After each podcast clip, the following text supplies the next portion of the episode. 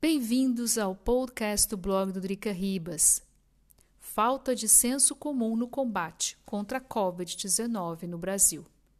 É verdade que o governo Bolsonaro é negacionista e que tem sido um desastre para a prevenção e combate contra a Covid-19 no Brasil. Mas que oposição temos? Em dezembro, antes do Natal, o governador do estado de São Paulo, João Dória, decretou restrições para o estado e depois pegou um voo e foi para Miami. Devido à repercussão negativa, ele voltou, onde já se viu. No fim de semana, o prefeito de São Paulo, Bruno Covas, assistiu à final da Copa Libertadores da América no Maracanã, no Rio de Janeiro. O prefeito está de licença para tratar um câncer e, mesmo assim, foi se aglomerar, o que é ruim para o seu estado de saúde e um péssimo exemplo para a cidade de São Paulo, onde foi decretada restrições para a Covid-19.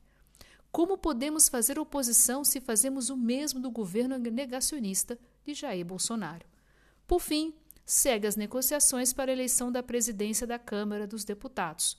No meio do toma lá, toma cá, verba para lá, verba para cá, no meio do bololô, o DEM decidiu se declarar neutro.